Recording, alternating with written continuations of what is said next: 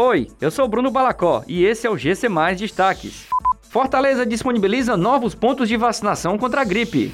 Após retomada do turismo, Fortaleza deve receber cinco cruzeiros até abril de 2022. Concurso da Assembleia Legislativa do Ceará divulga gabarito e data do resultado provisório. O registro de surtos gripais em outros estados brasileiros e a identificação de 18 casos de influenza no Ceará colocam em alerta a população.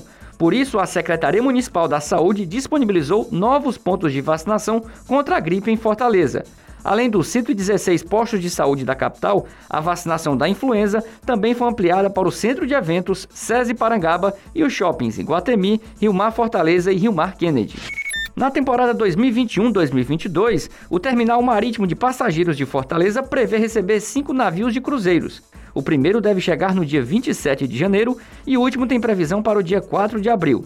A expectativa é de que 4.819 turistas desembarquem na capital cearense, além de 2.156 tripulantes. A circulação de navios, que estava paralisada desde março de 2020, retornou em outubro de 2021. A Assembleia Legislativa do Ceará anunciou nesta quarta-feira que o resultado das provas objetivas e o resultado provisório da prova discursiva do concurso público realizado no último domingo deve ser divulgado no dia 14 de janeiro de 2022.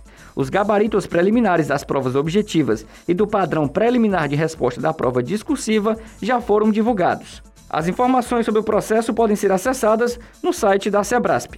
O concurso da Assembleia Legislativa tem 100 vagas, sendo 30 para nível médio e 70 para nível superior em diversas áreas. Essas e outras notícias você encontra em gcmais.com.br. Até mais!